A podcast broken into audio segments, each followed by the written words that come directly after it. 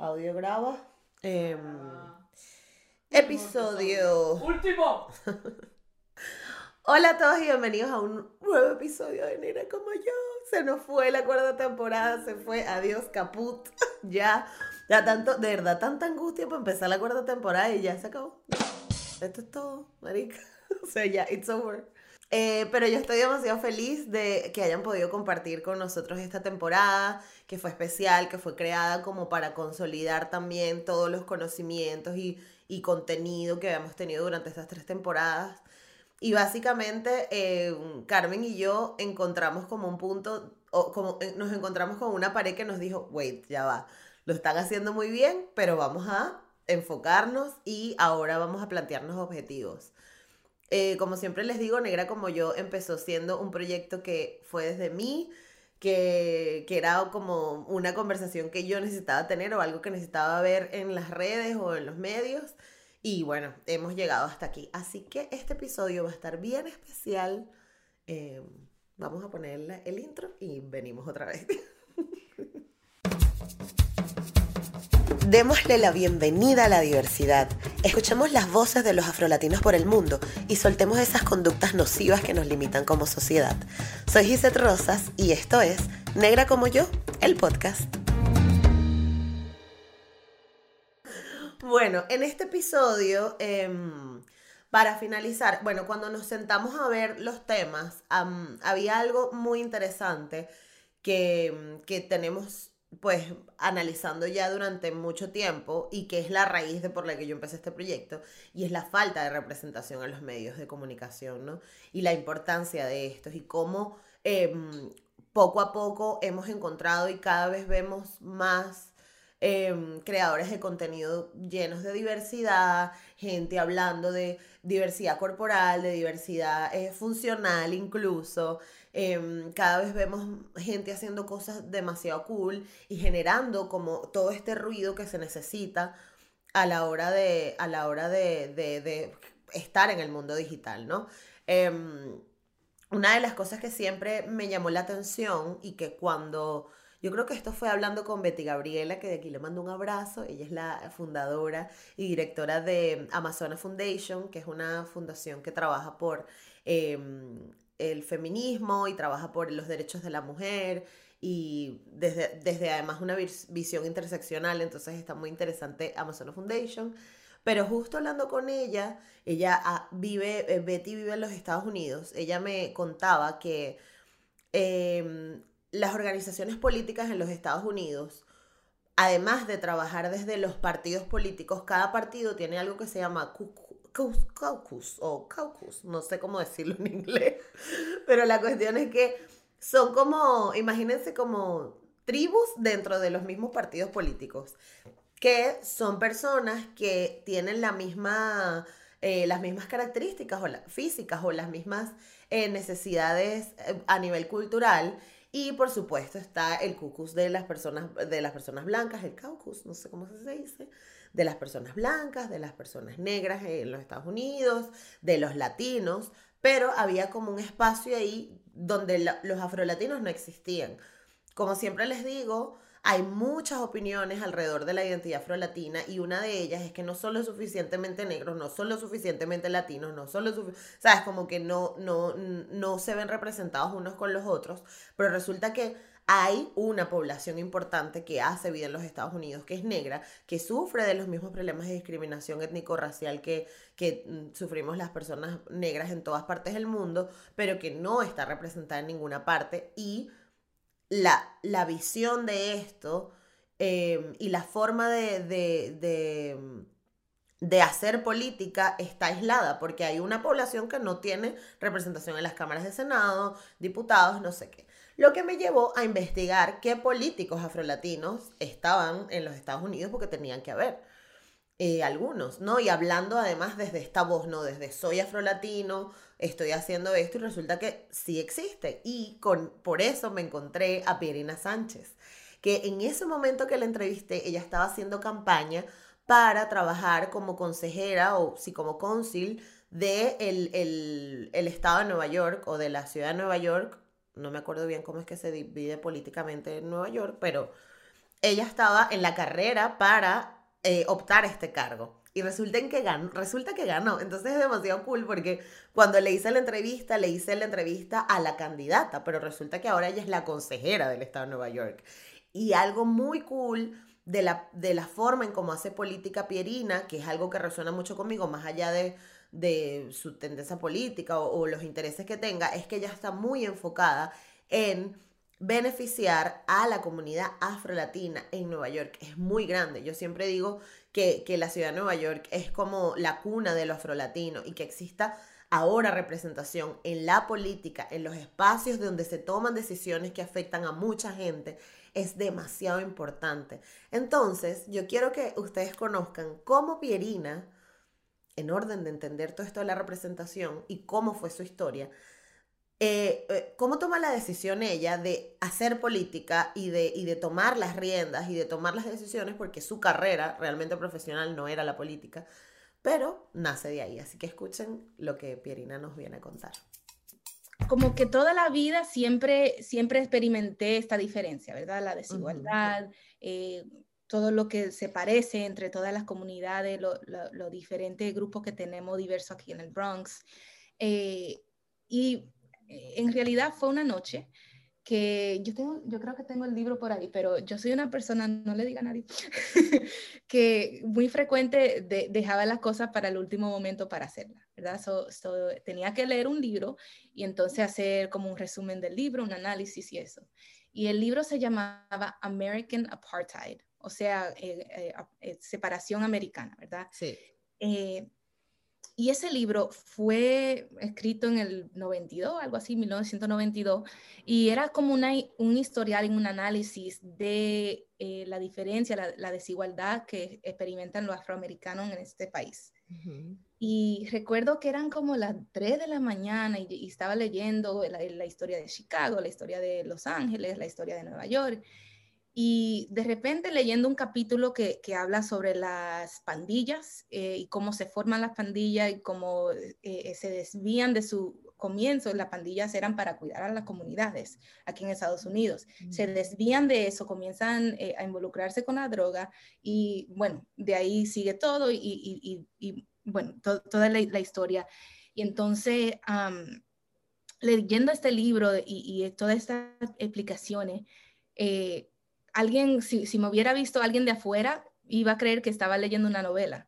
Porque yo tenía la cara llorando, llorando, llorando, llorando, llorando, porque me estaba dando cuenta, wow, por eso eh, un amigo mío del séptimo grado está en, el, en, la prisión ahora y el otro está en esto y la otra persona. Y en ese momento, tenía yo 21 años, en ese momento fue que yo decidí que aunque yo estaba estudiando la ciencia, mi carrera iba a ser al servicio público. Mi carrera iba a ser entender cuáles son los sistemas, cuál es, cuál es la arquitectura de la desigualdad en este país para poder cambiar esos, esos sistemas, eh, para, para, ayudarnos a nosotros. Y bueno, de ahí estaba en mi último año de Harvard y, estaba aplicando para trabajo y todo en, en la recesión, ¿verdad? Del, 2008, que seguía en el 2010. Okay. Eh, ahí siguen todas esas aplicaciones y empecé a trabajar. El primer trabajo que tuve fue aquí en la comunidad, en el Consejo Municipal. ¡Wow!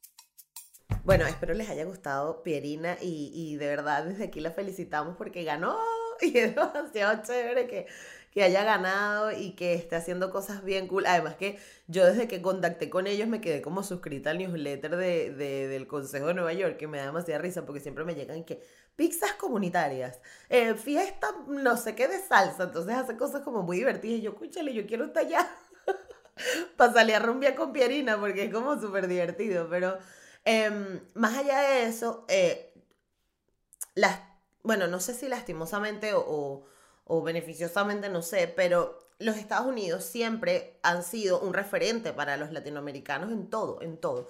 En la música, en la cultura, en la forma de hacer política, en la toma de decisiones, en, las redes sociales. O sea, los Estados Unidos como que marca mucho, ha marcado mucho desde siempre la vida de los latinoamericanos.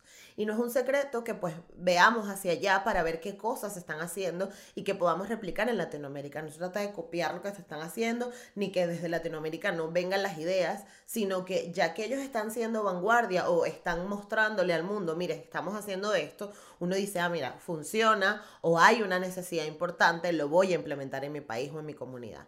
Em, y en toda esta búsqueda de, de personas afrolatinas que estén haciendo cosas cool por el mundo, me encontré con una periodista que se llama Liz Rebeca Larcón. Ella es afro-venezolana, se crió en los Estados Unidos y ella creó un proyecto muy interesante que se llama Pulso. Pulso es una plataforma de información hecha por latinoamericanos, para latinoamericanos, pero en los Estados Unidos. Ella, ella empezó trabajando con una, con una incubadora de proyectos, de startups, que pues le, le daban como todas las facilidades para desarrollar em, una compañía o algo que tuviera, complicara la tecnología, y ella siempre preocupada por la comunidad, Em, creó Pulso y de verdad que es una cuestión súper interesante, es, un, es una app muy interesante porque funciona a través de Facebook, te llegan las noticias en español, noticias que afectan a la comunidad latina en los Estados Unidos y han, y han logrado muchísimas cosas lindas y para mí es un orgullo como afrovenezolana que personas como Elige estén haciendo este trabajo tan importante en los Estados Unidos viendo ¿no? la cantidad de población latina que, hace vida allá y que además sea todos los periodistas con los que ella trabaja, las personas que buscan información, las personas que trabajan en la app, todos son latinos, es decir, estás ofreciendo oportunidades de empleo, además estás dando información importante y además estás haciendo em, pues cambios para, para tu comunidad. Y esto, en cuanto a la representación, es importantísimo. Primero, desde ella como directora y creadora de un proyecto tan interesante, hace que los afro-venezolanos digamos, ah, bueno, yo también puedo hacer cosas, pero al mismo tiempo está haciéndole ver a las personas latinas que hay eh, eh, eh, partes de la sociedad que se están preocupando por sus necesidades, por las cosas que les, que, les afectan y por, y por, y por todo lo, lo necesario para que las personas latinas hagan bien en los Estados Unidos, que también es un cambio cultural importante las personas que hemos emigrado lo sabemos bien, ¿no? Cuando nos vamos a otro país, pues no, no se siente como fuera de la caja. La cuestión es que Liz hizo este proyecto que está muy interesante, pero yo quiero que escuchen de su boca cómo ella llega a, a este proyecto y cómo logra, em, pues, crear una herramienta súper fabulosa para los latinos en los Estados Unidos. Escúchala. Entonces el proyecto era lanzar un medio nuevo eh, con el apoyo de esta incubadora que te ponían lo que se le dice en inglés el seed funding, que son los fondos para comenzar el proyecto. Yo soy empleada de la incubadora y uno empieza a, a ver qué tal. O sea, esto en el mundo del emprendimiento se llama Lean Methodologies, que es como eh, intentar fallar, iterar, cambiar de estrategia, ver qué te dice la data y tus usuarios para ver cuál va a ser el, el proyecto o, la estrategia, mejor dicho, para lanzar el medio. Y ahí con todas esas rondas de intentos fallidos y también intentos que logramos también hacer, nace Pulso con su nombre a través de Facebook Messenger, que es la primera plataforma donde nosotros empezamos a mandarle contenido acerca de las noticias, la cultura y la historia de los latinos.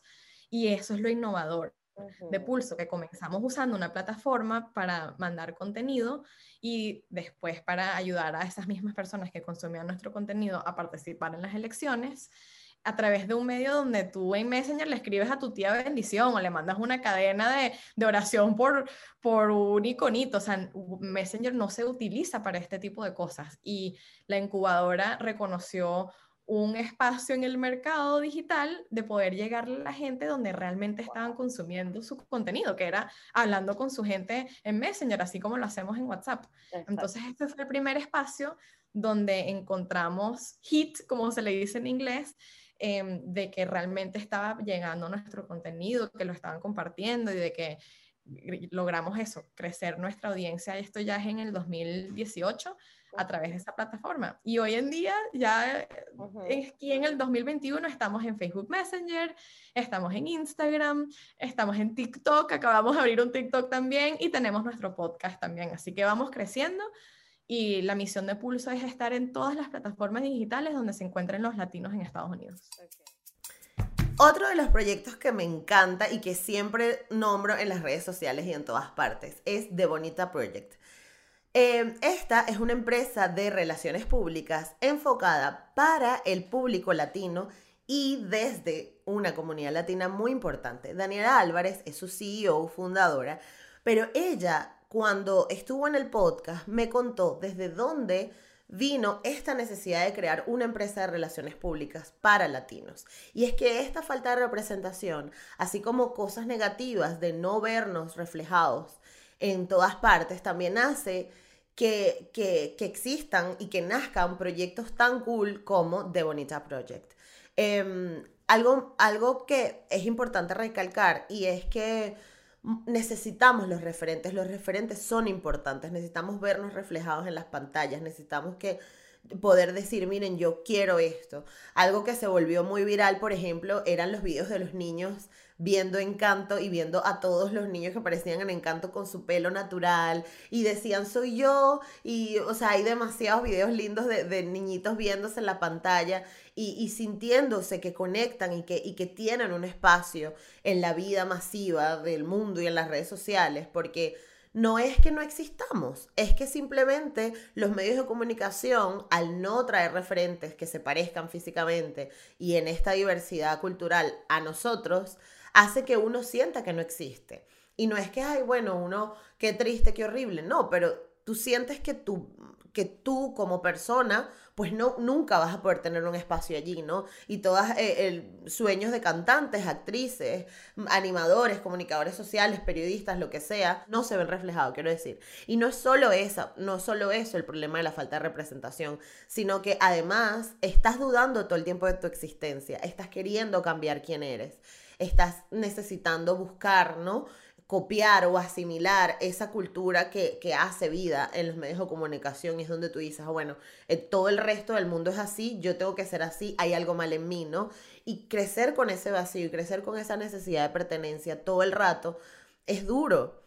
Y, por eso es que yo abogo porque siempre salgan cada vez más beauty bloggers de cabello natural afro, eh, que existan películas mm, diversas, series diversas que muestren todo eso todo el rato, porque es la única forma de reflejar a la población. Los medios masivos simplemente replican las historias para el resto del mundo de lo que está sucediendo en la sociedad. Entonces, si queremos mostrar un trozo de la sociedad, tenemos que mostrarlo completo, ¿no? Con todas sus caras, con todos sus colores y con toda su diversidad. Entonces, el trabajo que hace de Bonita Project precisamente es utilizar las relaciones públicas y utilizar las marcas y, los, y, y las colaboraciones con influencers para mostrar toda la diversidad latina que hace vida en los Estados Unidos. Así que escuchen lo que Daniela nos contó sobre su trabajo con The Bonita Project y esa necesidad tan importante de representación. Entonces era una mezcolanza de cosas y bueno, yo se los dejé saber una vez. Okay. De una forma muy nice, like, mira, son, esto es mis, lo que yo pienso, yo creo que hay que, tú sabes, hay que traer a alguien que sea de afroamericana que sea parte de mi equipo multicultural.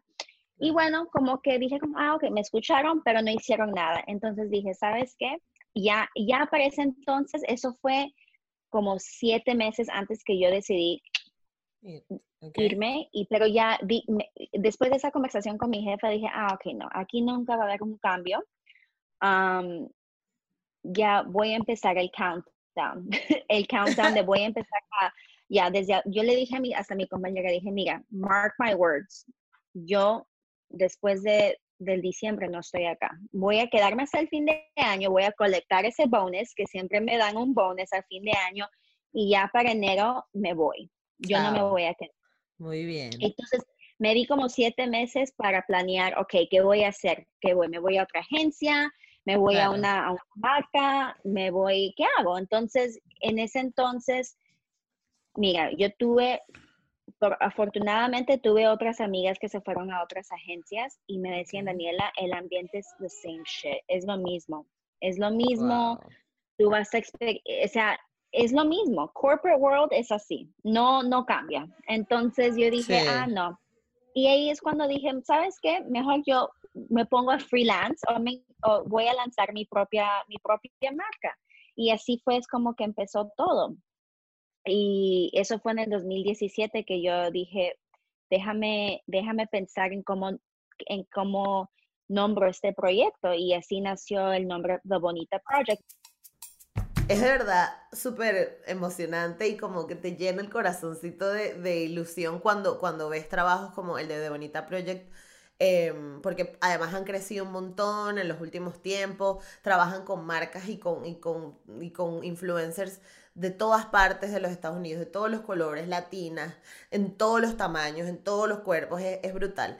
Em, pero otra de los espacios ¿no? que noté que hacían falta y que nos afecta muchísimo a las mujeres es el tema de la edad. Para nadie es un secreto eh, que siempre, por siempre se nos ha dicho desde todas partes, partiendo de los medios de comunicación y que se convierte también en un, en un voz entre la familia, entre las comunidades, en las escuelas, en los espacios de trabajo, ¿no? Todos los sitios donde las personas hacen hacen vida en que te estás poniendo viejo, la edad te está afectando, las arrugas, eh, todo lo que ves, si ves una publicidad o ves una vaina de maquillaje, entonces resulta que toda la publicidad que te empieza a salir en YouTube es de anti-aging, cuídate la cara, te vas a poner vieja, ya no está... Y es como yo que tengo 33 años, que ya estoy empezando a ver las cosas desde otra perspectiva, ¿no? Ya no soy la vienteañera eh, que piensa de esta manera, sino que ahora soy una mujer de 30 años. Hay cosas que nos empiezan a preocupar y es, coño, me estoy haciendo vieja, ¿no? Pero ¿por qué me tiene que afectar la edad? ¿Por qué tiene que importar? ¿Por qué tiene que ser algo? Y cada vez más se está hablando de abrir los espacios, de crear eh, todo este foco de representación también en las mujeres mayores de 45 años. Cuando tú hablas con con empresarios, con gente que hace marketing, con personas que trabajan en los medios de comunicación, lo que se repite es, las mujeres después de los 45 años ya no existen. Y tú ves gente como David Letterman, que ya está arrugado, que parece una pasa, todavía haciendo uno de los programas de televisión más vistos, o bueno, lo hacía, no sé. Sabes, los hombres siempre han podido envejecer desde su privilegio y como que no es un problema. De hecho, como que, verga, George Clooney está más viejo, qué bello se está poniendo, ¿no? Y como que siempre está este, esta, este mensaje y esta narrativa de que el hombre cuando envejece se pone más interesante, el hombre cuando envejece, qué bello se ve. Pero esto, precisamente esta narrativa, hace que las mujeres, por el contrario, tengamos esa necesidad de quitarnos años, de volvernos más jóvenes, de no puedo ser vieja, porque además también eh, eh, em, cuando creces en los medios de comunicación no existes, ¿no? ¿Y qué mujeres de más de 45 años están en posiciones de poder en los medios de comunicación. Hay muy pocas, muy pocas mujeres que salen con sus arrugas, que muestran realmente cómo quedan, porque además les voy a decir una cosa, las luces y los focos de la televisión, hermano, eso es coñeta la cara. El maquillaje todos los días, eso básicamente no les coñeta, pero sí hace que, que, envejezcan mucho más rápido, ¿no? Y entonces ya cuando empiezas a envejecer, ya no, sáquenla y traigan a alguien más nuevo, refresquenlo, échate botox. O sea, estamos todo el día en esa pelea por la edad de no quiero envejecer, no puedo envejecer, mi vida tiene que ser joven, fresca, lozana, porque entonces desaparezco para la sociedad. Y, y, esta conversación, que fue por dos horas, así que si quieren ver el episodio de Carla Tofano, estuvo buenísimo. Pero justo me lleva a hablar con Carla Tofano, que es una mujer además que para mí representa como como un ejemplo a seguir, ¿no? De lo que yo quiero ser cuando, cuando tenga su edad, de tener esa seguridad, esa calma, esa tranquilidad para manejarte por el mundo. Eh, el trabajo, además, lo que se dedica, es una mujer que modela, es una mujer que le está diciendo a, todo el rato por las redes sociales como que no importa, pana. Eh, además que Carla Tofano tuvo una carrera súper importante de más de 20 años en los medios de comunicación venezolanos y ahora vive en Londres y sigue, ¿no? Trabajando de cara a la pantalla con su proyecto Metralla Rosa, se llama su, su podcast, y es un podcast donde entrevista artistas, pero donde además ella está mostrando de que se puede generar contenido de calidad a la edad que sea, porque realmente eso no importa. Igual, como siempre les digo, les dejo todos los episodios aquí en la descripción, tanto si lo estás escuchando por cualquier plataforma de podcast o si lo estás viendo por YouTube, está el link directo para que veas estas conversaciones que tuve con estos invitados durante las temporadas anteriores. Y nada, que te escuches el episodio de Carla Tofano Pero justo los quiero dejar con este pedacito donde hablamos de por qué la edad y por qué todo el rato creen que la edad nos limita y por qué no es así. Escuchémosla. Estamos a mí, a mí de la edad, para ser sincera, claro, como a todas las mujeres del mundo occidental moderno, uno lo, lo, preocupa el deterioro físico, pero sobre todo además el deterioro físico de la belleza, claro, porque está la vanidad, pero también el deterioro físico de, conchale, no tener la misma vitalidad o no tener la misma energía para hacer las cosas. Y yo afortunadamente soy una persona súper saludable, súper, súper, súper, ahí sí me doy. Y yo no he sentido todavía a mis 48 ninguna cosa que yo diga, ay, me despierto en la mañana y como que me, sabes, me duele aquí o me duele allá. Todavía no. Y todavía me someto a cosas físicas como, digamos, eh, tu trabajo. con el lockdown, estoy, estoy en, eh, me echaron a perder. Porque ahora sí es verdad que yo no sé cómo voy a salir yo a, hacer la vida que hacía antes, pero antes que estaba en la calle. Oye, yo tenía días de llegar a mi casa a medianoche, caminando, con un bolso, con otro bolso. O sea, soy como una persona muy vital y creo que eso también ayuda. Pero yo creo, yo creo, Gisette, que está aquí, ¿sabes? O sea, que envejecer es una cosa tan mental que no debería asustarle a nadie porque está en tu control. Tú lo puedes controlar. Como puedes controlar tus pensamientos, puedes controlar la manera en que envejeces. Estoy segurísima de eso. ¿Y qué? Y, mm, ¿Cómo, cómo crees es así, a nivel práctico, cómo controlarías los pensamientos, por ejemplo? Por ejemplo, no pensar que envejecer es perder nada. No pensar que envejecer te hace menos atractivo no pensar que envejecer te hace más lento, no pensar que envejecer te hace no entender las nuevas tecnologías, que te va a, robar, no sé, encanto. Eliminar esos pensamientos y sustituirlos por lo contrario. Este, inspirarte en gente que ha envejecido divinamente y que tú dices, wow, que, qué sé yo, Jennifer López, qué divina, o sea, qué divina. Bueno, en vez de estar fijándote en la que tiene 54 y ya no puedes ni con su alma y lo que andas quejándose todo el día, inspírate en la que tiene 54 y ojo, y uno podría decir, claro, pero Jennifer López tiene todo un arsenal de condiciones a su alrededor para ser lo que es. Bueno, cada quien tiene las condiciones que puede y con esas nos, nos o sea, con los limones que tenemos hacemos la limonada que podemos, pero siempre se puede Em, siempre se puede una versión mejor, porque tiene que ser esa versión fatalista. Yo, por ejemplo, cuando me casé, que la mayoría de mis amigas a mi edad, cuarenta y pico, pasados, casi 50, tienen ahora hijos chiquitos. Yo cuando me casé, yo no veía casarme como una pérdida de libertad, no veía casarme como limitación de ningún tipo. A lo mejor también por eso cometí algunos errores, eh, pero yo tuve la vida como la veía, ¿entiendes? O sea, yo, lo ve, yo todo lo veía posible y cuando tú lo ves posible pasa, porque, exacto, que fue lo que me faltó un poco aquí cuando llegué aquí, ver más posibilidades. Bueno, señores, se acabó la cuarta temporada, se acabó la recapitulación. Yo creo que tienen dos episodios donde pueden entender bien cuál es el corazón y la misión de lo que queremos hacer en Negra como yo. Estamos muy felices, estamos muy contentos de esta nueva imagen, de este nuevo set, del nuevo trabajo que estamos haciendo. Ha estado súper, súper amena esta cuarta temporada, aunque nos lleva de los pelos. Hemos tenido que aprender a gestionar las cosas de otra manera. Eh, Carmen, eh, Carmen, ¿cómo lo llevas? Muy bien, Maca. Exacto, Carmen está muy bien, muy catalana también. Pero, em, no sé, estamos muy contentas de haber traído esta cuarta temporada, a pesar de que nos tardamos un montón. Pero viene una quinta temporada. No sabemos todavía cuándo saldrá, pero La quinta temporada ya viene con gente nueva, rostros nuevos, gente muy interesante, eh, temas también bastante mm, no tan comunes. Em, quiero hablar de la salud mental en las personas negras, quiero hablar de la diversidad eh, em, funcional en los medios de comunicación y en, las, y en las redes sociales. Hay invitados nuevos, hay países afrolatinos nuevos también.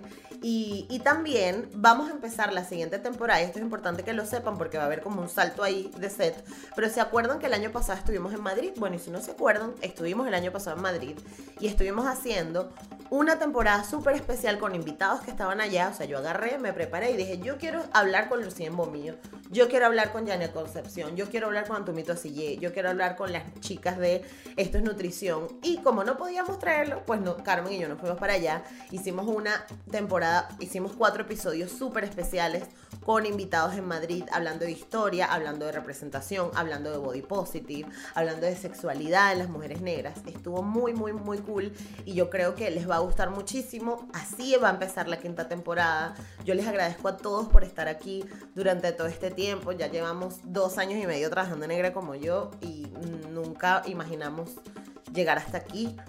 Eh, y nada, que estamos en todas partes como Negra como yo, en las redes sociales, podemos hablar, chatear, comenta aquí qué es lo que más te gustó de este episodio, si te gustó, suscríbete, acuérdate que me apoyas suscribiéndote y probablemente has visto Negra como yo un montón de episodios y no estás suscrito porque siempre se nos olvida, yo soy la primera, pero aquí te estoy haciendo el recordatorio, que en Spotify también nos puedes puntuar con cinco estrellitas si te gusta mucho, o tres o dos, o la que tú quieras, tú nos pones la puntuación sincera ahí, si nos estás escuchando por Spotify, Apple Podcast también puedes calificarnos, em, compartirnos. Estamos en Google Podcast, en Evox, en, en Anchor. Y que, y que nada, que vamos a seguir haciendo otras temporadas maravillosas de este podcast que nos ha traído tantas cosas bonitas. Y gracias a todos por estar aquí. Nos vemos en la quinta temporada. ¡Bien! ¡Uh!